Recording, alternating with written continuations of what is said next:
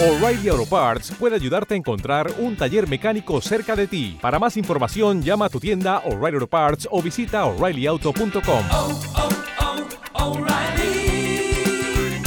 oh, Parts.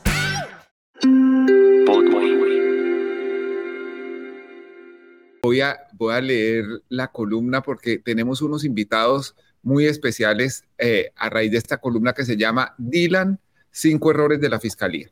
La Fiscalía está a punto de consolidar la impunidad en el caso de Dylan Cruz, muerto hace cuatro años por un disparo efectuado por un capitán del ESMAD en el centro de Bogotá. Errores técnicos en la evaluación de las pruebas favorecen la versión del oficial de la policía y acallan la de la familia del muchacho de 18 años que ya no tendrá la oportunidad de contar su historia. Las distorsiones en la interpretación de la evidencia muestran que la justicia en nuestro país tiende a favorecer la versión del más fuerte. Los descubrimientos son de plano negativo.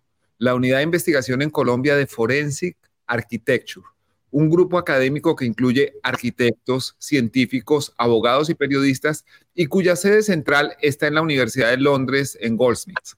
Ellos usan la ciencia y la tecnología para reconstruir escenas de crímenes y así ayudar a la justicia y a las sociedades a ver realmente lo que pasó.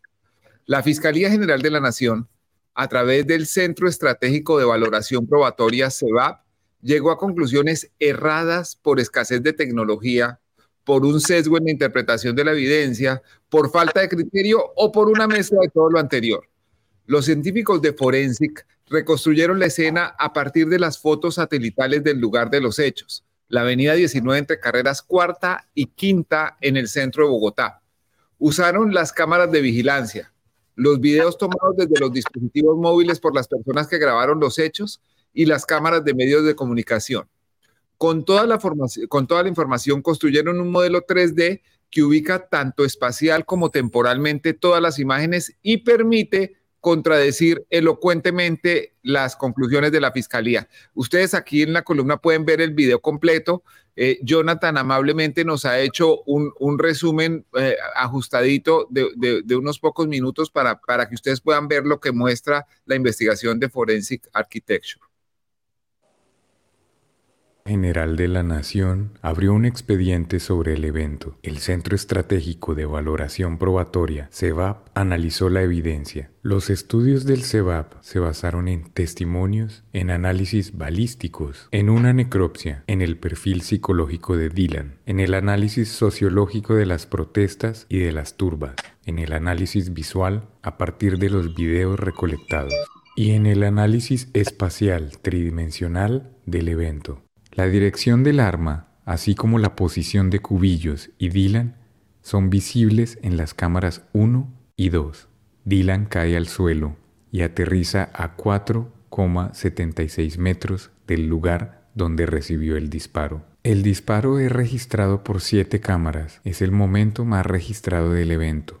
Cubillos reacciona directamente a los movimientos de Dylan. Lo sigue con el arma hasta que ésta se alinea con su objetivo. Por lo tanto, concluimos que Dylan fue el objetivo más probable. La fiscalía determinó que el objetivo de Cubillos era la turba detrás de Dylan, definiéndola como concepto sociológico que se usa para nombrar un conjunto de personas que en forma desordenada genera confusión y caos.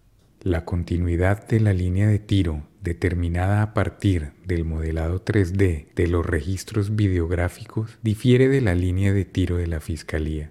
Analizamos a las personas que se encontraban en las áreas alrededor de esos dos puntos. En el milisegundo en que Cubillos levanta su arma, un grupo estaba huyendo del lugar, dándole la espalda a la calle 19. Otro observaba o grababa el evento. Un grupo más estaba parado contra la fachada del edificio. En ningún caso pudimos identificar personas lanzando objetos o en actitud desafiante, como dice el informe investigador del laboratorio de la Fiscalía. Dylan es la única persona visible que lanza objetos en las seis cámaras que registraron los movimientos de cubillos con relación a los manifestantes.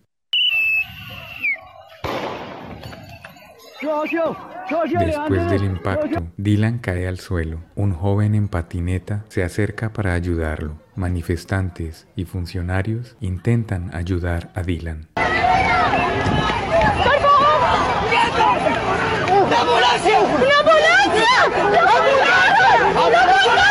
Un tercer gas lacrimógeno cae junto a ellos mientras se le presta asistencia médica.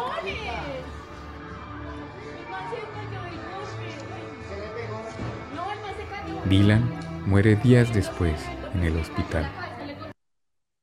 Bueno, es un trabajo científico muy, eh, muy eh, eh, acreditado que muestra que Dylan fue muerto porque el capitán Manuel Cubillos le apuntó la cabeza con el propósito de herirlo y no porque se atravesara en una trayectoria de disparo de la escopeta calibre 12 Mossberg con munición entre comillas menos letal llamada beanbag o bolsa de frijoles, como lo ha sostenido el oficial con apoyo de la fiscalía que ha incurrido en estas equivocaciones. Primero, un análisis inconsistente e inexacto.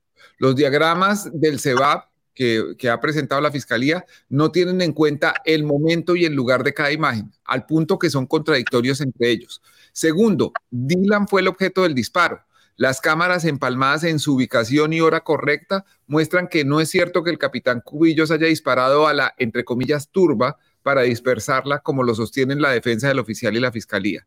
Tercero, el capitán Cubillos reaccionó corporalmente a las acciones de Dylan. Las, imágenes muestran que el oficial del ESMAD apuntó la escopeta y mantuvo en la mira al muchacho antes de oprimir el gatillo. La herida mortal no fue un accidente. Cuarto, el manifestante no representaba una amenaza para los policías. Dylan Cruz levantó del piso dos granadas lacrimógenas recién caídas y las arrojó hacia el lugar donde estaba la policía.